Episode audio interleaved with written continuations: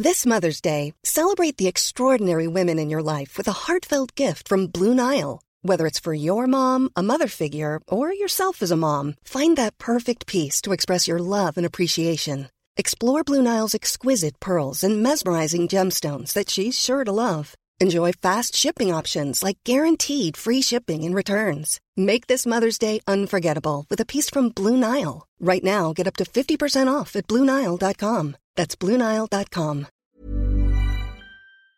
Quelles sont les news du cloud et du DevOps en ce mois d'octobre 2022 Alors, la responsabilité des DevOps lors des cyberattaques, l'état de l'art du DevOps en 2022, Linux et Rust toujours, euh, c'est ce qu'on va aborder dans cet épisode de podcast. Bienvenue sur Radio DevOps, la balado-diffusion des compagnons du DevOps. Si c'est la première fois que tu nous écoutes, abonne-toi pour ne pas rater les futurs épisodes. C'est parti Bienvenue à toi, cher compagnon, dans Actu DevOps, ton émission de veille mensuelle autour du cloud et du DevOps. Et comme d'habitude, reste bien jusqu'à la fin, on a euh, des petits outils pour toi, on t'a découvert pas mal de choses. Et avec moi pour en parler ce soir et pour parler d'actu, j'ai René. Bonsoir René. C'est Christophe. Et bonjour, bonsoir à tous et à toutes. Et j'ai aussi Erwan. Bonsoir Erwan. Bonsoir. On va commencer par la traditionnelle rubrique du courrier des auditrices et auditeurs. Et euh, ce soir, on a deux messages. Alors, j'aimerais vous lire euh, tout d'abord le message de Seba qui nous a laissé euh, sur Actu DevOps de septembre sur YouTube en l'occurrence. alors, il fait référence à, l'épisode dans l'épisode où on a parlé d'astuces de d'autres trucs sur Go et autres. Et il nous dit merci pour l'astuce sur Go lui aussi, il a des problèmes avec euh, Python car ça commence à le limiter, et donc il va rajouter euh, l'outil dont on parle, euh, qui est, je crois, apprendre le Go à l'époque, et il va le rajouter dans sa to-do list. Bah du coup, moi, alors j'ai déjà répondu à Sébastien sur YouTube, mais comme ça, il y aura une réponse plus générale à ce genre de, message-là. Alors, moi, je trouve ça super cool parce que justement, Actu DevOps euh, c'est fait pour faire découvrir des choses aux gens. Euh, c'est pour là, c'est pour ça qu'en fait on fait ces podcasts de veille et qu'on se démène euh, tous les, je sais plus combien on est, tous les huit. je sais pas ce que vous en pensez, René et Arwan, sur ces petits messages là. ouais, moi bah, je trouve ça super positif. En fait, parfois on reçoit aussi des petits messages sur Twitter en disant que l'épisode, il, voilà, il a intéressé un petit peu du monde ouais, enfin, quelque part pour la motivation, je trouve que c'est vraiment positif et ça donne envie de, bah, de, continuer. Oui, moi je partage aussi euh, cet enthousiasme, c'est cool. C'est toujours, en plus, c'est un retour positif, donc c'est bien. Et puis euh, moi-même, je dis merci Radio DevOps parce que j'ai mis euh, ce, le, training dans, dans, les choses que, que, je dois faire et suivre. Et du coup, eh je ben, l'ai découvert grâce au podcast. Oui, parce que t'étais pas là euh, lors de l'enregistrement, je crois, pour cet épisode-là. Non? Si euh, Si, si, j'étais là. Si, Et du coup, je l'ai noté pendant, euh, pendant l'enregistrement. Bon, bah c'est cool alors. On a, on a un autre message qui lui nous vient de la plateforme de questions. Je parlerai de la plateforme de questions après, qui nous a essayé, qui nous a été laissé par euh, Alexis qui a utilisé le pseudo Alexis toujours top. Alors j'imagine que c'est pour nous dire que le podcast est toujours top. Euh, et il nous dit euh, pour le podcast, je trouve que le générique de début et de fin a un volume un peu trop fort par rapport au reste. En voiture, c'est un peu gênant. Alors, euh, bah, désolé Alexis, on va tenter de faire des efforts là-dessus, justement avec Luna qui euh, me rejoint euh, sur le podcast et sur tout un tas d'autres trucs. Luna, Luna qui est ma nouvelle monteuse entre autres, que tu croiseras peut-être dans le prochain live des compagnons pour justement qu'elle vienne nous parler un petit peu de son de son métier, de son alternance, puisque je l'accueille en alternance sur la partie community management et, euh, et autres. Donc on va faire des efforts sur le volume sonore. Euh, justement, on va éviter les pubs qui nous cassent les oreilles. Euh, qu'est-ce que alors bon bah je sais pas ce que vous pensez de, de ça hein. je sais pas si vous-même ça vous dérangeait le fait que parfois euh, le générique est un peu plus fort que le reste pas spécialement c'est la moi j'allais dire c'est la technique des publicités là pour que ça reste bien en tête exactement Bon, alors moi, le message que j'ai à dire à toi qui nous écoutes, euh, n'hésite pas surtout à nous dire ce que tu aimerais voir euh, comme sujet euh, à traiter dans les podcasts. Justement, il y a une plateforme que tu trouves dans toutes les descriptions depuis le début. Cette plateforme, c'est question.compagnon-devops.fr. Tu remplis ta question, ça nous envoie directement le message. moi, je le reçois. et ça me fait une liste de, de, sujets à traiter. Il y a des gens qui utilisent cette plateforme-là pour nous envoyer des messages mais c'est plus pour les suggestions. Mais pourquoi pas? Et surtout, comme l'a dit René, motive-nous aussi en, nous spammant de messages sur Apple Podcast, Podcast Addict, YouTube ou je ne sais quoi, sur le forum aussi tu peux. Euh, D'ailleurs, des, fois, il faudrait que je prenne des messages du forum. Euh, mais c'est bien parce que ça nous aide à monter dans les recommandations. Euh, tu peux nous mettre 5 étoiles quand tu peux mettre 5 étoiles ou tu peux nous mettre une étoile si jamais tu nous aimes pas. Mais si tu nous aimes pas, t'es pas en train d'écouter cet épisode. Enfin, j'espère, parce que sinon t'es vraiment mazo. Après, ce qui, ce qui peut être aussi intéressant, je pense, c'est si les auditeurs veulent, veulent, donner aussi un peu des directions euh, pour, pour nous, ça peut, je pense aussi, des fois nous aider à creuser plus certaines choses que d'autres. Euh, voilà, je pense que faut pas hésiter en fait. Exactement. Alors, Erwan, euh, tu vas nous parler euh, de responsabilité DevOps dans, des, dans des événements tragiques. Oui, et on va faire référence du coup à la cyberattaque qui a fait un peu parler d'elle récemment euh, sur euh, qu'a subi l'hôpital de, Corbeil-Essonne. Donc, euh, donc on va vous parler de tout ça. Bien sûr, on aurait pu parler de plein d'autres choses, s'il s'est passé plein de choses dans le monde, dans le monde de l'IT en général, comme la super étude. Alors, je ne sais pas si vous l'avez vu, qui dit que 90% des équipes DevOps aimeraient rajouter de l'IA pour être plus efficaces au travail on sait pas trop euh, qui, sont ces 90%, mais bon, bah, très bien.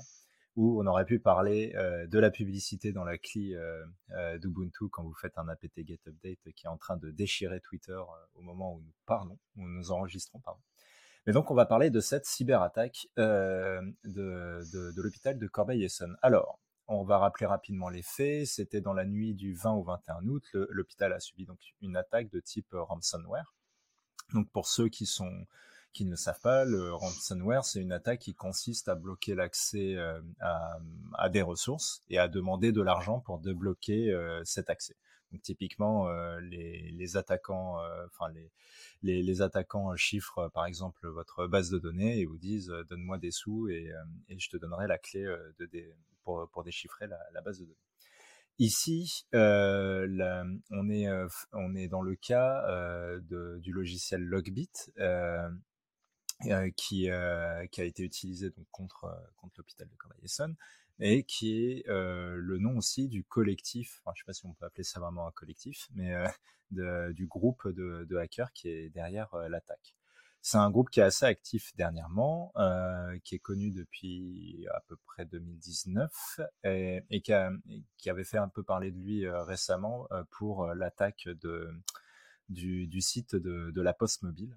Qui, qui, avait été totalement down pendant, enfin, avec un downtime assez, assez important suite, suite à leur, à leur attaque.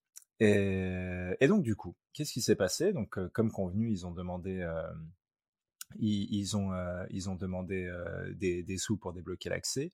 Et ils ont mis un ultimatum pour dire euh, si le 23 septembre vous ne faites rien, on, diffusera la, data de vos clients, etc. Bien entendu, le 29, le 23 septembre, l'hôpital n'a pas payé. de toute façon, ils n'avaient pas le, fameux million de dollars qui était demandé. Et, euh, et donc du coup, bah, le, le, groupe de, de hackers a, a, a diffusé euh, une archive de plus de 10 gigas, euh, de, de, plus de 10 gigas avec tout un tas de screenshots euh, des datas. Et les datas qui ont été diffusées, ça concerne aussi bien les patients que les partenaires euh, ou que le personnel. Donc c'est quand même assez varié et bien entendu, elles ont été authentifiées comme étant vraies. donc du coup, c'est clairement pas du bluff. Alors, maintenant qu'on a dit tout ça, qu'est-ce qui va nous intéresser? Eh ben, il faut savoir que récemment, donc je j'ai plus la date, je pensais que j'avais noté, mais c'est genre il y a une ou deux semaines, il y a une association qui se nomme l'Union nationale des associations citoyennes de santé, qui a entamé des démarches pour engager la responsabilité de l'hôpital vis-à-vis de cette attaque. Il faut savoir que légalement, se faire attaquer, euh, bah, on peut pas se faire légalement, on peut pas être puni pour s'être fait attaquer. Déjà, on se fait attaquer. Si en plus on dit que c'est de notre faute, bon bah voilà. Par contre, euh, l'absence de, réaction, d'accompagnement et de transparence, ça, euh, c'est euh, légalement répréhensible. Et en l'occurrence, dans le cas de l'hôpital, même si on n'a pas les détails de, l'action ou quoi que ce soit, ça a été quand même assez transparent. ça, il y a eu pas mal de communication. Il y a des gens qui ont, enfin, il y a tout de suite des, des, experts et tout qui ont été mobilisés. Donc, on peut dire qu'en tout cas, en termes de moyens, ils ont essayé de faire ce qu'il fallait. Mais bon, donc il y a les, démarches pour engager la responsabilité de, l'hôpital sont lancées. Quel que soit le résultat de cette procédure, parce que c'est en cours, hein, donc du coup on ne sait pas trop ce qu'il en est, l'affaire rappelle que les victimes d'un piratage peuvent malgré tout avoir une, une, responsabilité juridique vis-à-vis des utilisateurs. Donc ce, n'est pas parce qu'on se fait attaquer que, que, du coup on est, on est, enfin surtout quand on a des responsabilités de, stockage de data comme, comme un hôpital, bah, en fait, on a une obligation de moyens en gros. Et, concrètement, si cette obligation de moyens, elle n'est pas, elle est, elle est pas vérifiée, auditable, ce que vous voulez, bah oui, on peut avoir des problèmes. Et là où je veux en venir, et c'est là où la question ouverte va, se poser, c'est bah, jusqu'où on remonte dans la chaîne de responsabilité là-dessus, et qui va être responsable? Est-ce que c'est les, grands chefs? Est-ce que c'est les, leads de l'équipe de l'infra? Est-ce que c'est justement le, le, le, sysadmin qui est au bout de chaîne, etc. etc. La, chaîne de, responsabilité, elle est quand même pas si évidente que ça. Et puis il n'y a pas de, en tout cas, je n'ai pas trouvé. Peut-être qu'il y en a, mais j'ai pas trouvé de, de, jurisprudence très très très évidente sur le sujet.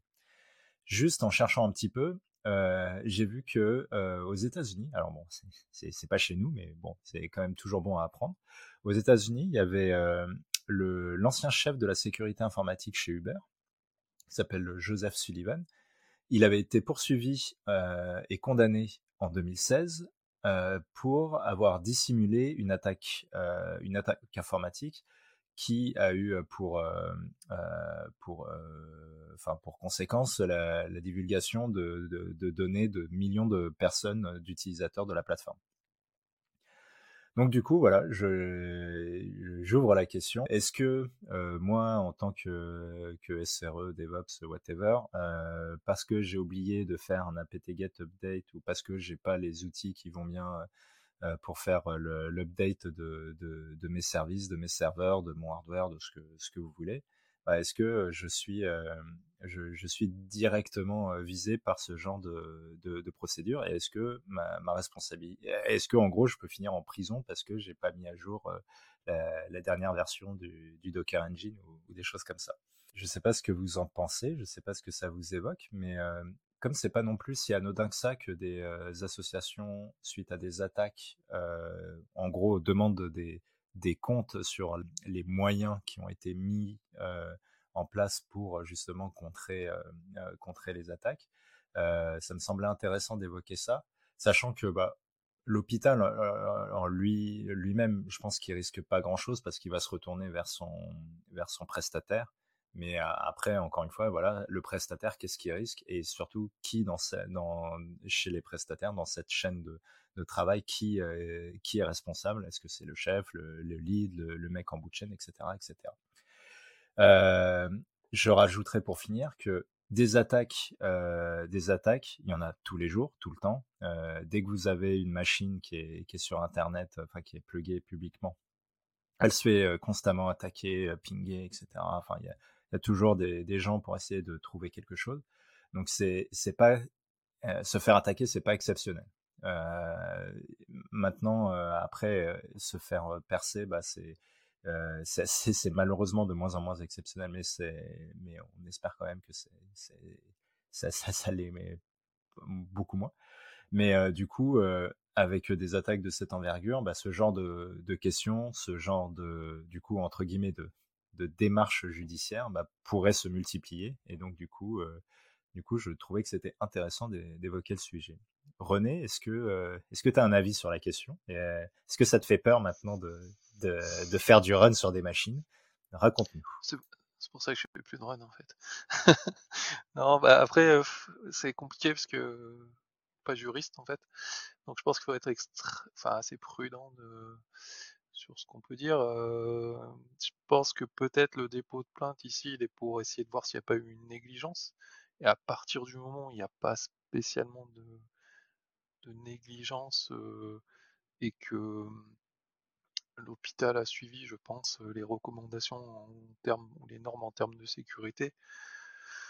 Voilà, je pense que il aura peut-être pas, probablement pas de suite. Après, j'imagine que c'est un peu comme une, enfin, l'hôpital est vu un peu comme une personne morale. Je pense que s'il y a, s'il y a une procédure, ce sera contre la, la, la personne morale et l'entreprise et pas contre des individus. Enfin, j'espère. bon, après, voilà, après, c'est, enfin, voilà, c'est quand même un sujet assez touchy. Et, je pense qu'il faut des gens qui connaissent le droit pour, pour vraiment savoir, enfin, pardon, savoir démêler un peu la, pelote. Voilà, est-ce que toi, Christophe, tu, tu en sais plus sur le sujet? Je pense que ayant une entreprise, tu, es certainement plus au fait de ce choses. Ouais, j'ai plein de choses à dire. Euh, il y a plusieurs choses. Euh, la première, je vais aborder le, la procédure judiciaire. Quand tu lances une procédure judiciaire, tu peux avoir plusieurs objectifs. Le premier, ça peut être euh, de demander réparation. Ça peut être un premier objectif, donc demander réparation financière, faire évoluer les, les, lois aussi, mais, mais c'est moins le cas. Ou, plus que je pense au vu de ce qu'a dit Arwan, obtenir des réponses. Euh, parce que si j'ai bien suivi, Erwan, euh, il n'y a pas eu une transparence et peut-être qu'elle est toujours pas là la transparence. Et ouvrir un procès, c'est une manière pour obtenir des réponses parce que les parties, elles doivent euh, apporter des réponses. Donc, clairement, la transparence via une procédure. C'est fait régulièrement hein, le fait de lancer des procédures judiciaires pour obtenir des réponses et pour avoir des réponses à certaines questions. La deuxième chose que je voudrais apporter, c'est la responsabilité pénale. Euh, et pas la responsabilité professionnelle, la responsabilité pénale. Si jamais quelqu'un, euh, dans, dans un cas comme ça, il y a forcément quelqu'un qui va, qui va ou pas payer. Si euh, il y a euh, une mise en cause d'une personne, je sais pas comment ça se passe dans les collectivités ou, euh, dans, l'État. En tout cas, quand tu es une entreprise, il y a une personne qui est responsable. C'est toujours la même c'est le chef d'entreprise. C'est-à-dire que ça ne redescend pas aux employés. C'est l'employeur qui est responsable et c'est lui qui prend tous les risques pénaux. Ça veut dire que toi, euh, Erwan, si tu fais une bêtise, que ton entreprise, euh, elle, elle, c'est un exemple. Hein, évidemment, t'as pas fait de bêtises, mais puisque c'est toi qui posais la question, si ta, si ton entreprise, elle est comment dire, elle est mise en cause et qu'elle perd euh, et qu'il y a euh, peut-être de la prison à faire, c'est pas toi qui vas la faire, c'est le directeur euh, de l'entreprise. Parce que c'est lui qui porte la responsabilité pénale et pour la simple et bonne raison que c'est lui qui porte le, le lien de subordination. Comme toi, tu es subordonné à quelqu'un, tu peux pas avoir la responsabilité pénalement, je veux dire, dans une entreprise le dernier truc, c'est, euh, mais là on sort du cadre du procès, c'est la responsabilité professionnelle. En effet, nous en tant que euh, professionnels euh, de la tech, on, a une responsabilité à bien faire les choses, parce que c'est pas parce que tu vas pas faire de prison que tu seras peut-être pas viré de ton entreprise parce que tu auras fait une boulette c'est pas souhaitable, hein, mais mais voilà. Euh, donc là, c'est à nous aussi euh, de travailler, euh, de travailler ça, de travailler nos compétences avec nos collègues pour justement pour justement bien faire les choses. Et le dernier truc que ça m'évoque, c'est, je suis désolé, je fais un long monologue. le dernier truc que ça m'évoque, c'est le qui communique qui prend l'initiative de communiquer. Et ça, je pense qu'on l'a abordé dans l'épisode de podcast où on a parlé euh, des, des astreintes, il me semble, et, euh, et de la prod. Je ne sais pas si on a parlé de ça, de la chaîne de fait de, de communiquer. C'est-à-dire qu'à un moment donné, nous, on est au courant parce qu'on a des alertes, on remonte ça euh, aux cellules de crise, les cellules de crise remontent ça aux communicants, les communicants font des blog posts, etc., etc. Ça va plus vite dans une startup up hein, que dans une grande entreprise euh, multinationale. Je sais pas si j'ai pu répondre à, aux questions que tu te posais ou si ça te paraît logique ce que j'ai dit. Ah si si, moi j'avoue que je je j'avais je savais pas trop euh, euh, tout tout ça, donc euh, déjà merci. et surtout j'imaginais trop me, me, retrouver en prison parce que j'avais pas fait le l'upgrade le, qui qui allait bien et, partager ma cellule avec un mec a, qui a, tué trois personnes, ça, ça aurait été chouette. Hein.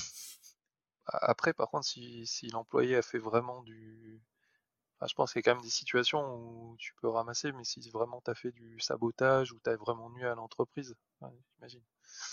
Ouais, mais là, c'est l'entreprise qui se retourne vers toi. C'est encore un autre sujet. Et après, euh, après, je, je, je, je, suis pas, euh, je, je, suis pas euh, non plus euh, euh super connaisseur, mais euh, je crois qu'il y a des différences entre le droit pénal, le droit, le droit criminel, donc je pense que tu risqueras pas de te retrouver dans une cellule où il y a quelqu'un qui a tué des gens, mais peut-être que tu te retrouveras dans une cellule où il y a des gens qui ont volé ou je ne sais quoi. si ça peut te rassurer, je ne sais pas. Ah, je, je dormirai mieux ce soir, c'est ouf. tu dormiras mieux ce soir. Euh, est-ce qu'on a d'autres choses à dire sur le sujet ou est-ce qu'on embraye? On avance. Allez, ben on va embrayer. Alors, c'est moi qui embraye. J'embraye et je vais vous parler du rapport Accelerate State of DevOps 2022. Donc ce rapport, il vient de sortir et on apprend justement en 2021 que plus de 22 milliards d'enregistrements ont été exposés en raison de piratage divers. On en a déjà largement parlé dans Actu DevOps des épisodes précédents et Erwan vient justement de nous en parler. La sécurité continue à être une priorité pour les organisations, on vient juste de le voir. Donc, l'équipe de recherche et d'évaluation DevOps, le fameux DORA, euh, a décidé de se concentrer cette année sur la sécurité de la chaîne d'approvisionnement logiciel. Si, si, vous savez, le fameux euh, pipeline CICD. Alors, pour ceux du fond qui dorment près du radiateur, au cours des huit dernières années, près de 33 000 professionnels du monde entier ont participé à l'enquête Accelerate State of DevOps c'est la recherche la plus importante et la plus ancienne de ce type. On y apprend beaucoup de choses sur l'état de l'art concernant le déploiement, mais aussi sur les performances opérationnelles et organisationnelles.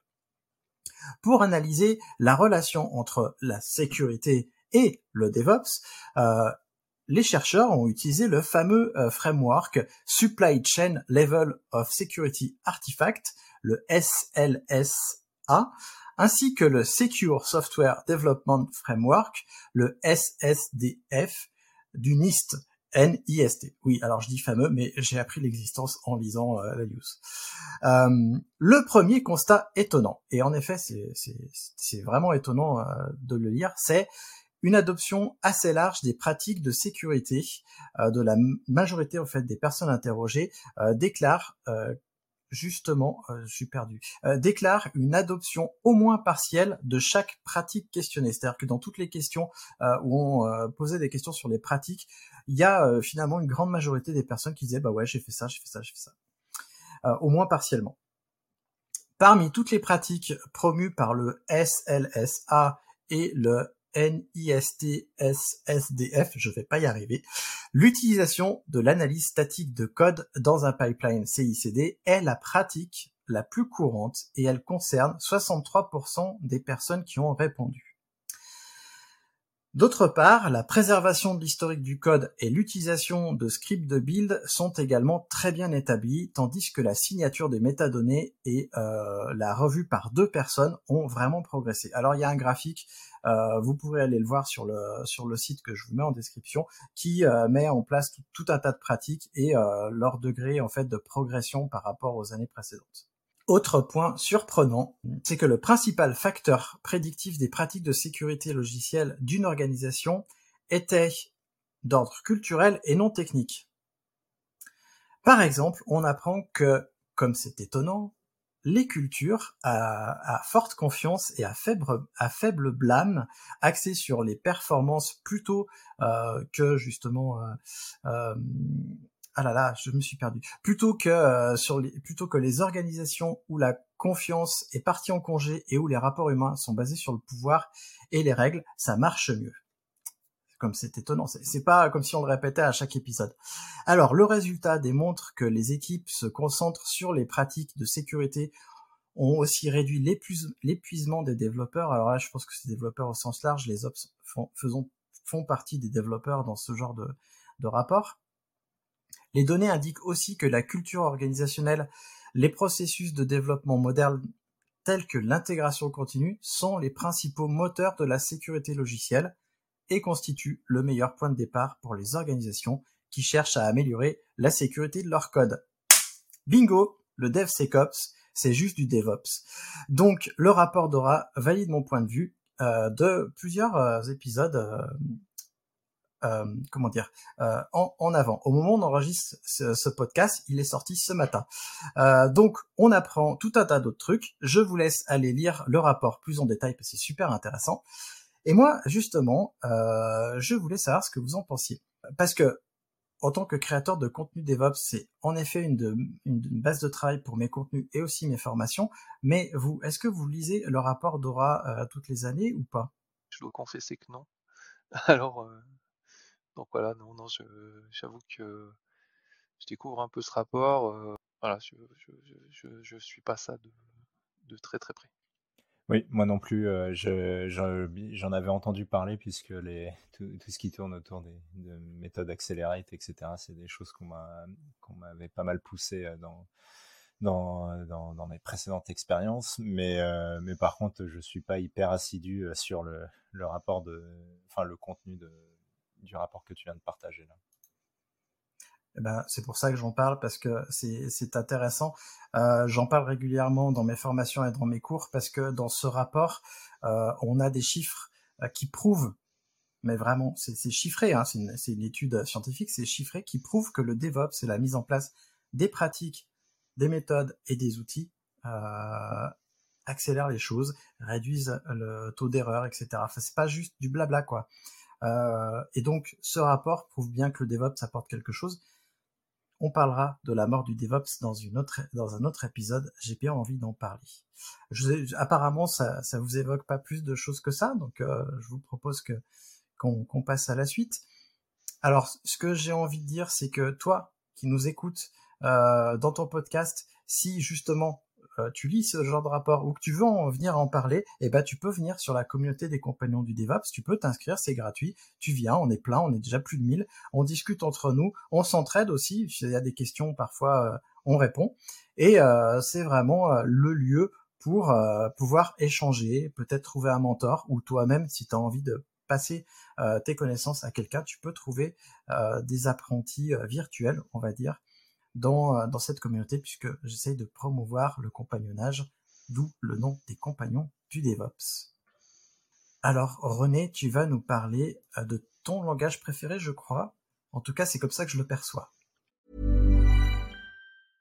Ready to pop the question? The jewelers at BlueNile.com have got sparkle down to a science with beautiful lab-grown diamonds worthy of your most brilliant moments. Their lab grown diamonds are independently graded and guaranteed identical to natural diamonds, and they're ready to ship to your door. Go to Bluenile.com and use promo code LISTEN to get $50 off your purchase of $500 or more. That's code LISTEN at Bluenile.com for $50 off. Bluenile.com code LISTEN. Hey, it's Danny Pellegrino from Everything Iconic. Ready to upgrade your style game without blowing your budget? Check out Quince. They've got all the good stuff shirts and polos, activewear, and fine leather goods, all at 50 to 80% less than other high end brands. And the best part? They're all about safe, ethical, and responsible manufacturing. Get that luxury vibe without the luxury price tag. Hit up quince.com slash upgrade for free shipping and 365 day returns on your next order. That's quince.com slash upgrade. Ouais. Bah, il y avait longtemps quand même. Euh, on n'avait pas parlé un petit peu de Linux et de Rust, il y a longtemps que je suis pas venu en fait. Pour ça. Euh, oui, bah en fait, euh, il y a quelques épisodes, on annonçait en fait que Linus Torvald avait donné son accord pour ben, expérimenter un petit peu la possibilité de faire des drivers en Rust. Et puis ben, aujourd'hui, c'est plus tout à fait une expérimentation parce que à l'heure actuelle, on est le noyau en cours de développement est le noyau 6.1, donc on est sur les release candidates donc les futurs, enfin, on va dire le, ce qui va devenir la version finale du, du 6.1. Et euh, un patch a été mergé qui euh, ben, officialise le support et toute la mécanique pour pouvoir euh, ben, créer des drivers en Rust, les compiler, etc., etc. Donc ça c'est voilà. Donc, euh, il y aura quelques liens dans les notes de l'épisode là-dessus. Donc voilà, ça, va devenir effectif à partir de ben, très prochainement. Et donc ça c'est plutôt une bonne nouvelle. Et en lien avec cette news-là, il y a ce qui est assez intéressant, c'est qu'il y a une personne, enfin plusieurs personnes qui ont travaillé sur un driver pour Apple Silicon. Euh, donc toute la gamme de, de nouveaux Mac à partir de chip ARM. Voilà, donc une distribution qui s'appelle Asahi Linux qui vise à pouvoir utiliser Linux sur ce, type de matériel. Et donc dans un premier temps, bah, ils, se sont attachés à faire en sorte que Linux tourne sur la puce ARM. Et il restait encore un gros gros morceau, c'est le GPU. Donc euh, pendant, euh, je pense à peu près six mois, ils ont donc euh, Apple fournit très peu de spécifications techniques, donc euh, tout se fait par reverse engineering. Donc ils ont analysé en fait le GPU pour voir comment il marchait. Et euh, bah, il y a quelqu'un qui a fini par euh, développer un driver en Rust pour Apple Silicon. Et ce driver est arrivé à un niveau de maturité où il est capable de ben, faire fonctionner un environnement Linux avec ben, de la 3D dedans, c'est-à-dire qu'on peut avoir un, jeu qui fonctionne avec l'accélération graphique, GNOME qui travaille, qui fonctionne avec l'accélération graphique, etc., etc. Bref, un niveau d'avancement assez, enfin, très correct, euh, euh, euh, que, du fait que ça vient vraiment de sortir il y a très très peu de temps.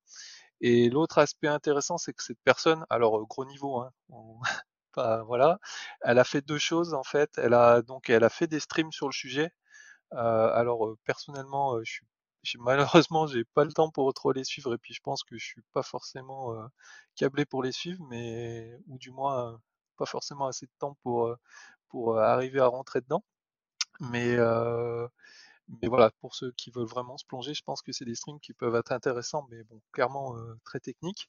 Et surtout, elle a fait un retour de- de- de- d'expérience sur, euh, ben, sur en fait la, ce que ça lui a apporté de créer ce driver en Rust, alors que c'est tout nouveau. Et euh, le retour d'expérience, bon, euh, voilà, je vous laisserai aller lire plus en détail, mais il est vraiment, enfin, globalement plutôt, enfin, très positif en disant que ça lui a permis d'éviter un, certain nombre d'écueils et d'arriver assez euh, rapidement à une solution qui fonctionne et qui, soit viable. Donc voilà, c'était un petit peu euh, pour donner un petit éclairage sur, euh, ce qui se passe et, un petit peu les bénéfices bah, d'avoir un petit peu la possibilité de créer des nouveaux drivers dans ce langage-là. Voilà, je vous, laisse réagir si vous souhaitez. Ouais, alors je vais commencer parce que en tant qu'ancien développeur C, je connais pas bien Rust. Euh, faudrait peut-être que je me penche dessus pour voir la différence de syntaxe entre le C et le Rust. Euh, je me pose une question justement que je ne connais pas bien Rust. Le Rust c'est un langage compilé ou un langage euh, interprété via une JVM J'imagine que c'est compilé, hein, parce que sinon ce Oui, serait oui. pas. Ouais, pour faire Ouais. du bas niveau, en fait, à ce niveau-là, ouais, t'es forcément compilé. Donc, Et euh, moi, je me pose une question parce qu'avec l'émergence du Go euh, et le Rust, euh, pourquoi le Rust plus que le Go? Qu'est-ce qui fait que ça fait pencher la balance d'un côté et de l'autre? Est-ce que c'est des contraintes de licence, euh, de supporters Est-ce que c'est autre chose? Alors, il y a une différence assez notable, c'est que Go utilise un garbage collector. Donc, il y a un, on va dire un système pour gérer la mémoire et éviter les problèmes. Et Rust n'utilise pas de garbage collector, il utilise une autre méthode, on va dire. Et de ce fait-là, c'est parfois un peu plus, pour le très bas niveau, c'est un peu plus adapté. Voilà. Après, euh, euh, je pense que c'est une des raisons. Euh, après, il y a d'autres raisons, c'est que vraiment, euh, Rust a été fait pour adresser des problèmes sur le bas niveau. Et, et bah, donc tout est, on va dire, adapté à pouvoir faire ça. Et, et voilà. Et aussi, il y a un focus assez fort pour essayer vraiment euh, garder un maximum de, de vitesse.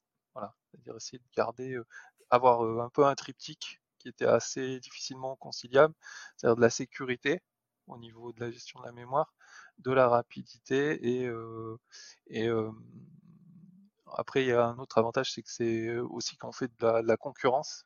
Voilà, c'est ça aide aussi quand on fait des programmes multifrédés à éviter de se prendre les pieds dans le tapis et de se cracher en fait. Euh, j'imagine que Rust euh, est plus euh, développeur friendly que le C, parce que je me rappelle quand même avoir bien souffert. J'en ai fait pendant plusieurs années du C, et j'avoue que. Je, je, suis pas sûr de ça en fait. C'est pas ah, forcément. pas sûr. Non, je suis pas sûr que ce soit forcément plus développeur friendly en tant que tel, parce qu'il y a une syntaxe qui est quand même assez, enfin, qu'il faut appréhender. Mais par contre, la grosse différence, c'est que tu as tu peux pas enfin tu peux pas tirer une balle dans le pied. En fait, en, C, euh, c'est très facile et de faire une erreur et l'erreur est humaine.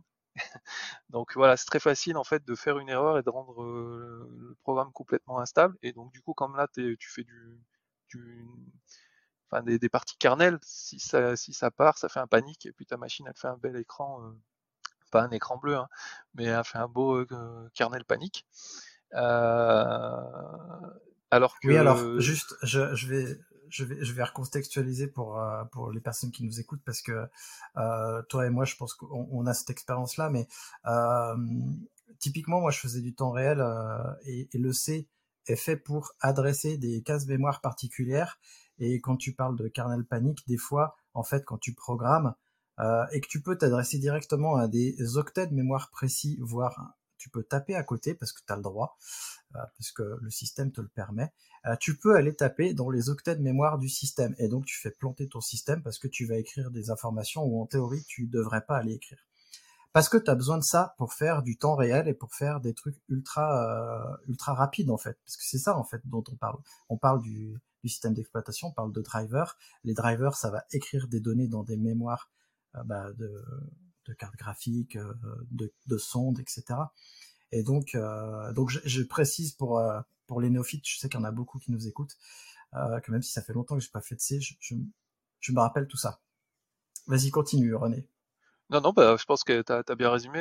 Et, voilà, en fait, c'est un, un, langage qui est très, enfin, qui est très puissant. En fait, le C, on peut faire énormément de choses, mais voilà, c'est il y a des risques d'erreur et voilà, c'est ce que Rust essaye d'éviter, c'est euh, toute cette problématique. Alors, il y a tout un tas de classes d'erreurs comme ça, les dangling pointers, les double free, parce que ben, on peut par exemple un truc classique, c'est on réserve de la mémoire, on la libère et puis on pense qu'on l'a pas, on a oublié qu'on a libéré, on essaye de l'accéder de nouveau. Ben voilà, on va chercher des données qui ne sont plus là parce que ça a été libéré avant et bah, du coup ça ça fait un beau problème parce que les données qui vont se trouver à cet endroit-là c'est pas celles qui sont attendues et du coup ça va ça va enfin il va se passer quelque chose de pas très bien probablement qui va probablement amener le kernel à, planter. Alors moi, j'ai pas un avis euh, très très tranché sur le sujet. Par contre, je reste admiratif du, du travail que des mecs peuvent faire justement euh, sans avoir de vrai spec et juste en faisant du reverse engineering et arriver à proposer des choses comme ça, enfin, c'est juste démentiel. Je, enfin, j'arrive même pas à capter que, que, que, ça aboutisse à quelque chose de bien. C'est, vraiment le, le, travail qui est derrière est complètement dément. Euh, pour moi, c'est des extraterrestres, les gens qui participent à ce genre de projet. Alors je pense qu'on est un peu sur l'extraterrestre, sachant que alors dans les liens vous pourrez suivre en fait, il y a un petit peu euh, un certain nombre de si vous suivez la personne sur Twitter, elle a un petit peu donné aussi la, la durée, le temps que ça lui a pris de, de, faire ce driver. C'est relativement rapide en fait. C'est-à-dire que c'est plusieurs voilà, on n'en parle pas en années quoi, on parle en plusieurs semaines. Voilà, voilà c'est relativement rapide contenu de la difficulté de l'exercice. Alors, je, vois que son Twitter, euh, c'est Lina Asahi, donc j'imagine que c'est une femme. Je aller sur sa chaîne YouTube, mais c'est, euh, un personnage virtuel, donc je sais pas si c'est vraiment une femme. Si c'est une femme, euh, c'est cool. Moi, ce qui m'interpelle et ce qui me pose question en tant que créateur de contenu libre, comment est-ce que les développeurs du noyau Linux et ce genre de choses arrivent à vivre en fait? Parce que là, on parle de durée et de temps de travail énorme. À moins qu'ils soient comme moi, euh, freelance, euh, et que donc ils arrivent à se vendre très bien à côté, je vois pas trop comment tu arrives à dégager autant de temps sauf si tu as plus de vie de famille, plus de loisirs et, que ton loisir c'est ça. Moi je reste admiratif sur, mais ça, ça fera peut-être l'objet d'une discussion sur le financement du livre. Bah, après, clairement, je pense que ce genre de profil-là, c'est quand même relativement rare. avec ces, connaissances-là, et voilà. Et, du coup, c'est des gens qui sont, qui, sont soit sponsorisés, soit, soit salariés d'entreprises qui, qui, les payent à faire ça. Je veux dire, je, pense. Là, après, malgré tout, quand on regarde les, statistiques sur le noyau Linux, il y a quand même une part de hobbyistes, donc des gens qui sont pas affiliés à des entreprises et potentiellement complètement bénévoles. Eh ben, merci René pour cette news. Alors, c'est le Christophe du futur. Euh, je fais une petite euh, interruption de ce podcast pour euh, pour vous donner une nouvelle puisque en fait j'ai été contacté entre le moment de l'enregistrement et le moment de sa sortie par les organisateurs de Kubernetes Community Days France. Et donc je voulais vous en parler dans cet épisode d'Actu DevOps parce que c'est vraiment un sujet d'actu, vous allez le voir. Donc, euh, les, Kubernetes Communities Days France auront lieu le 7 mars 2023 à Paris, au euh, sein du célèbre centre Georges Pompidou. Euh, mais pourquoi je vous en parle aujourd'hui et pas plus tard C'est parce qu'en fait, aujourd'hui, je vais vous parler de du fameux du fameux CFP euh, Call for Paper. Euh, donc euh, ça veut juste dire en fait, on a besoin de vous pour faire nos talks, s'il vous plaît, envoyez-nous vos talks. donc du coup en fait, les Kubernetes Community Days France ont ouvert justement la soumission au talk et ils vont justement le fermer le 31 octobre. Sauf que je leur ai dit que moi, l'épisode de d'Actu DevOps que tu es en train d'écouter euh, serait publié grosso modo euh, le 27, je crois. C'est ça, le 27 octobre, et que ça laissait peu de temps. Alors, j'ai négocié avec eux, et ils ont accepté de repousser euh, la date de fin de, de poste des propositions de talk. Vous pouvez, enfin, tu peux donc, si tu as envie d'aller proposer un talk, tu peux le faire jusqu'au 6 novembre 2022. Alors, c'est quoi le format en fait? Ils ont plusieurs formats de, présentation. Ils ont les conférences de 45 minutes qui peuvent être présentées par une ou deux personnes, les retours d'expérience d'environ 30 minutes euh, sur la présentation d'un outil ou d'un framework qui peuvent être présentés par une ou deux personnes, euh, ce qu'ils appellent les Lightning Talk en 10 minutes, qui est un format très très court sur un sujet très précis. Et il veut aborder évidemment les sujets du cloud native et du DevOps. C'est pour ça que je t'en parle, parce que tu es dans un podcast DevOps et cloud, évidemment cloud native. Hein. Euh, donc les catégories sont pour les thèmes euh, développement d'applications cloud native, euh, intégration continue et déploiement continu, outillage et bonnes pratiques, réseau, sécurité, stockage, data, machine learning ou autres sujets type Crazy Stuff. Alors je ne sais pas ce qu'ils mettent derrière Crazy Stuff, mais en tout cas ça a le mérite d'exister. Vous pouvez envoyer des trucs complètement fous. Euh, a priori ils sont ouverts. Euh, ils donnent la priorité donc aux initiatives et projets locaux, open source et ou communautaires. Ils veulent pas de pitch marketing ou commerciaux. Euh, ils veulent des, des présentations plutôt orientées partage d'expertise et retour d'expérience. Euh, il n'oublie pas aussi euh, la partie développement euh, avec des talks qu'ils aimeraient liés au développement d'applications. Et ils veulent promouvoir la diversité et les démarches vertueuses comme par exemple l'écologie, les démarches RSE, donc responsabilité sociale et environnementale, etc., etc et ils veulent faire la promotion de la nouveauté et de l'originalité. Et donc ils encouragent les premières soumissions. Donc si c'est ton premier talk, tu peux y aller, tu peux aller proposer euh, bah, ton, sujet. Euh, pour ça, il n'y a rien de plus simple, tu vas sur le site internet cfp.kcdfrance.fr, mais de toute façon, je mets le lien dans euh, le descriptif de l'épisode comme d'habitude. J'espère que tu pourras participer et que ce message t'encouragera à proposer ton talk. Et je reparlerai probablement des KCD France au moment du lancement. Euh, voilà, tu vas reprendre ton épisode, il n'y a pas de souci, tu peux rester jusqu'à la fin de l'épisode. Alors, tu l'attendais depuis le début de l'émission, c'est la fameuse section des outils. Et euh, c'est moi qui ai l'honneur d'ouvrir le bal. Et je vais te parler d'un dépôt euh, GitHub qui est le dépôt de Bergman Harry, qui est le DevOps Exercise. Du coup, c'est un dépôt en fait qui va te permettre de retrouver tout un tas d'exercices et de questions qui vont pouvoir t'aider à apprendre des techniques euh, diverses et variées DevOps SRE. Donc tu as euh, dessus tout un tas de, de sujets comme Git, Ansible, euh, le shell scripting, le Python, euh, le cloud avec OpenStack, Google Cloud, Azure, etc. Euh, de la virtualisation. Enfin bon, bref, c'est énorme. Il y a tout un tas de trucs. Et quand j'ai découvert ce dépôt, je me suis dit, mais ce dépôt est génial puisqu'il y a plus de euh, 2477 exercices et questions et il est tenu à jour puisque je vois que le dernier commit au moment où on enregistre a eu lieu il y a 11 heures.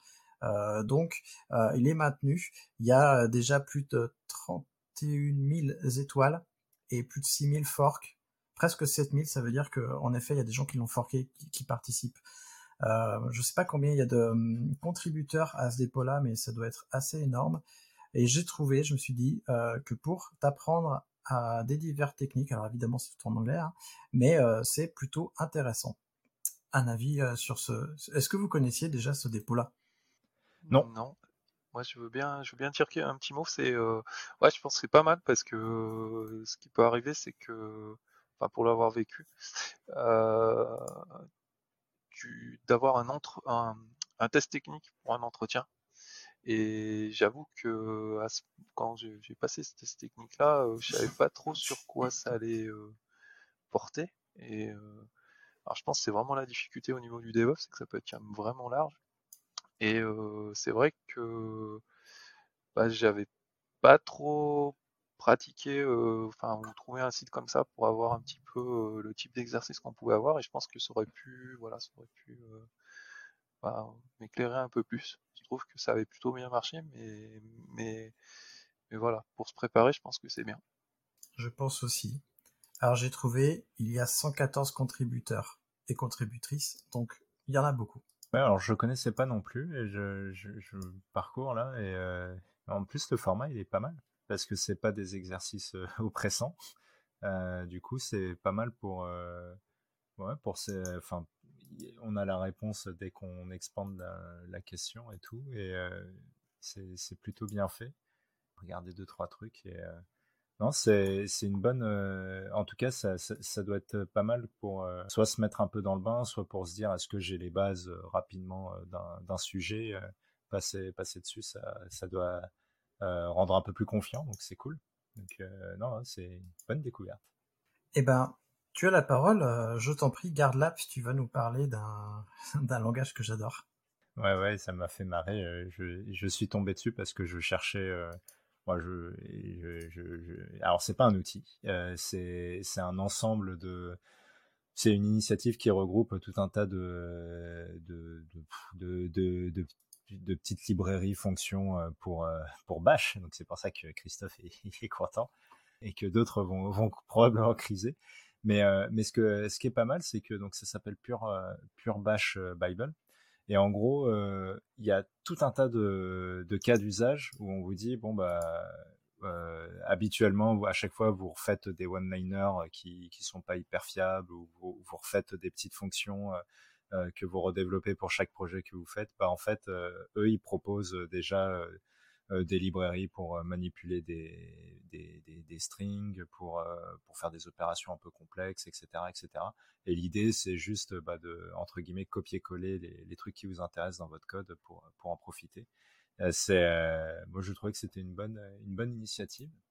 pareil, c'est c'est pas des trucs de ouf mais par, par, exemple si vous voulez pas avoir à vous prendre la tête à, trim les, les white space d'un string, bah, il y, a, y, a, une fonction qui fait ça. Euh, copie-colle, hop, hop, hop, c'est réglé, vous l'appelez et, et, et, ça fera le, le job et, et sans, sans, que vous ayez à réfléchir à tous ces sujets. Donc, je sais pas, moi je trouvais que c'était c'était plutôt cool. Et pareil, c'est bien présenté, c'est que des trucs faciles, c'est facile de contribuer aussi et ils sont demandeurs de contribution. Donc, euh, allez, allez voir ça, pardon. Et, euh, et j'imagine que toi, Christophe, tu, as, tu auras probablement des petites choses à, à, rajouter dans la liste des 12 milliards de, parce qu'il y a vraiment un paquet de, de, de, de, choses proposées. Euh, alors il y a des trucs que je trouve pas très, pas très utiles, mais il y, a, quand même un bon paquet de choses qui, qui sont sympas.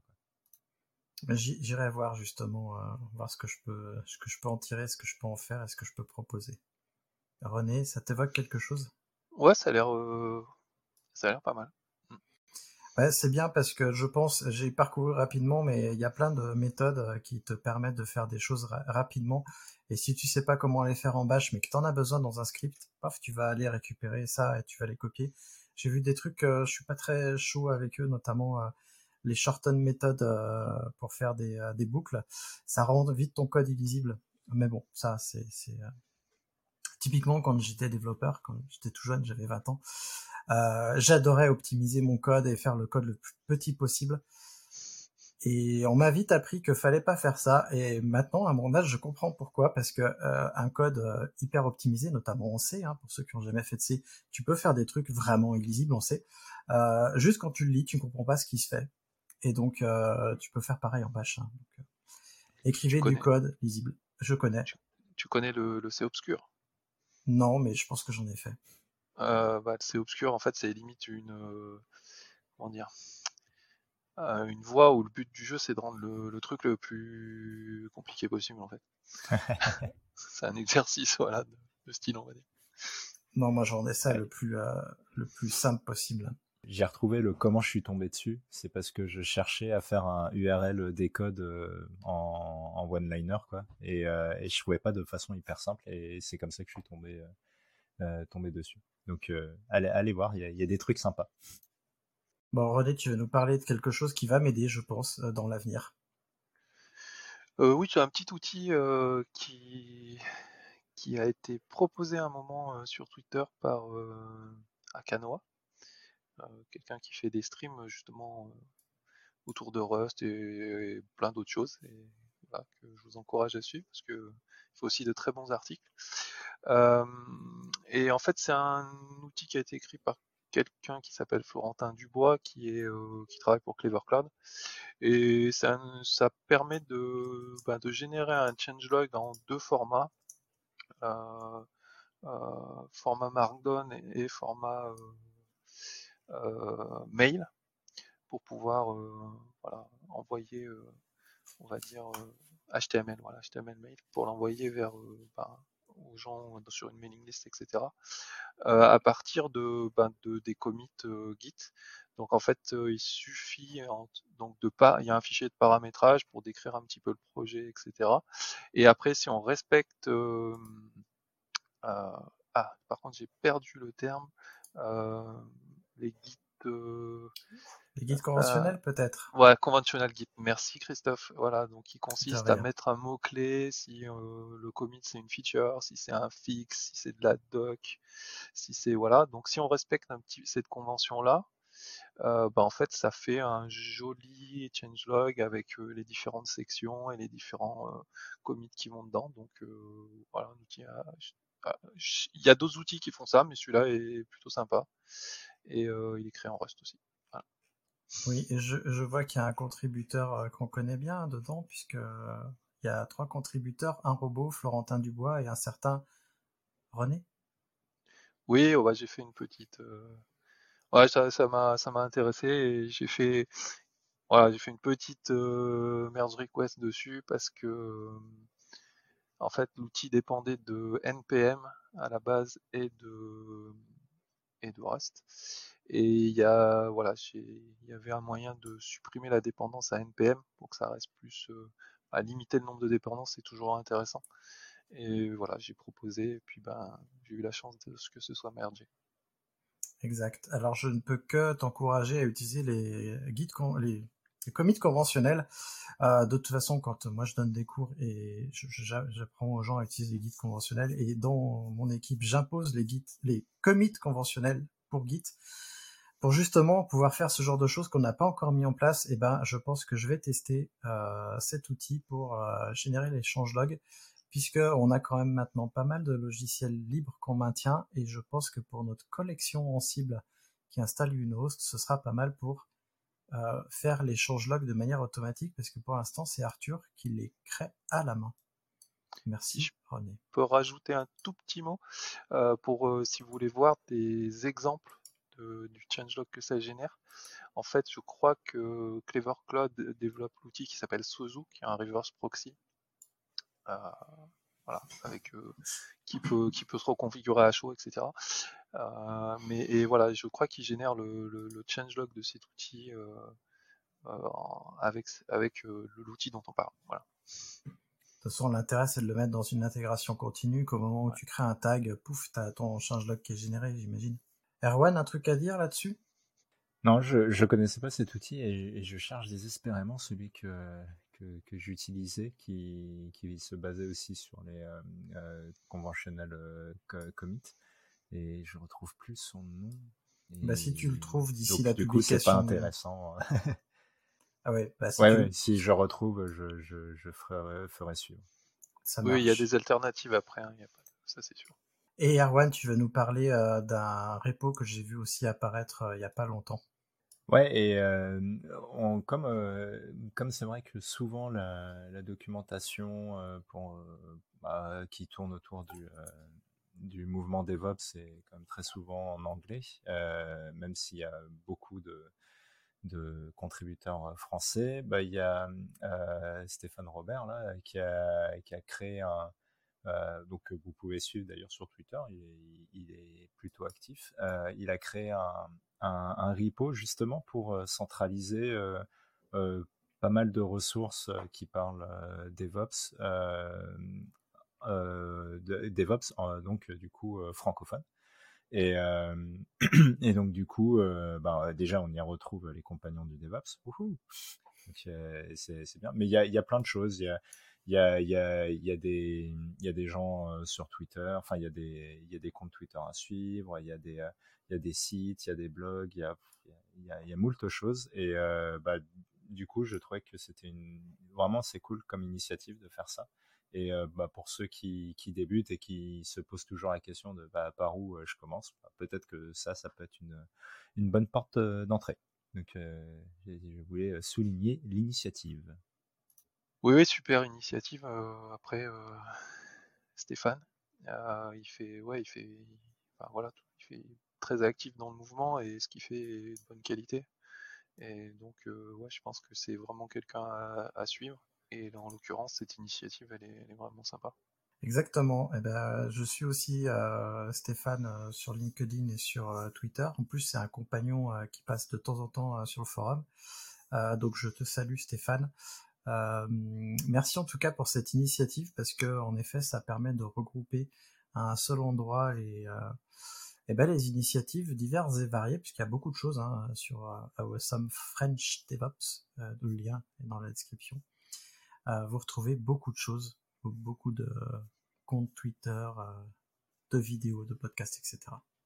Eh ben, merci Erwan de nous euh, l'avoir mis, euh, parce que c'est vrai que je l'ai vu popper cette semaine et j'y ai pas pensé, mais tu y as pensé, c'est cool. Eh bien, je tiens à te dire, à toi, cher auditeur ou auditrice qui euh, nous écoute que tu peux partager ce podcast puisque un podcast, si tu ne le sais pas, c'est très dur à faire découvrir. C'est pas comme une vidéo YouTube.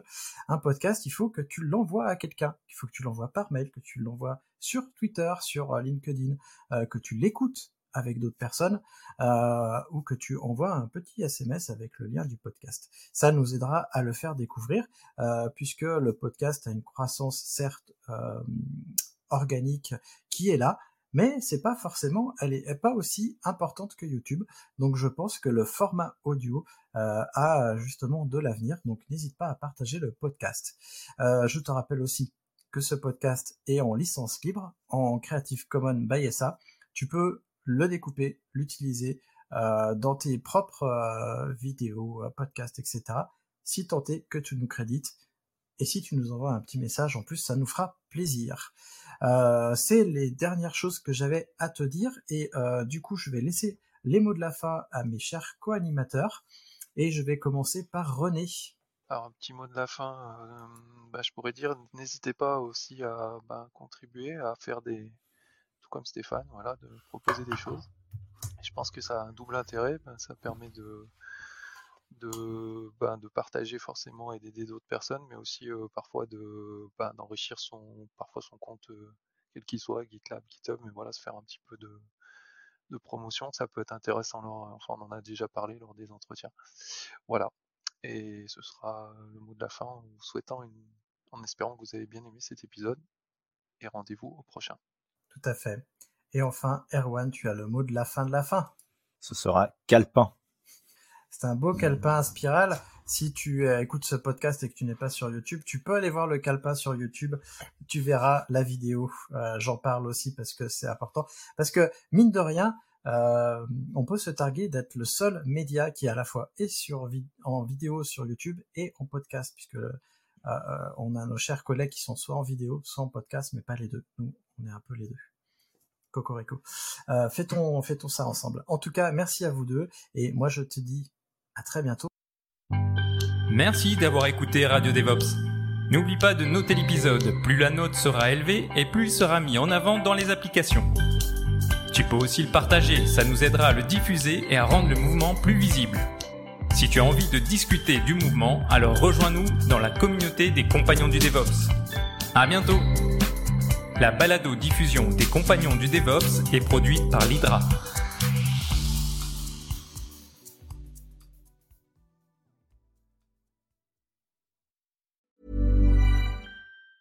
Hi, I'm Daniel, founder of Pretty Litter. Did you know cats tend to hide symptoms of sickness and pain? I learned this the hard way after losing my cat, Gingy. So I created Pretty Litter, a health monitoring litter that helps detect early signs of illness by changing colors, saving you money and potentially your cat's life. Pretty Litter is veterinarian developed, and it's the easiest way to keep tabs on your fur baby's health right at home. Go to prettylitter.com and use code ACAST for 20% off your first order and a free cat toy. Terms and conditions apply. See site for details.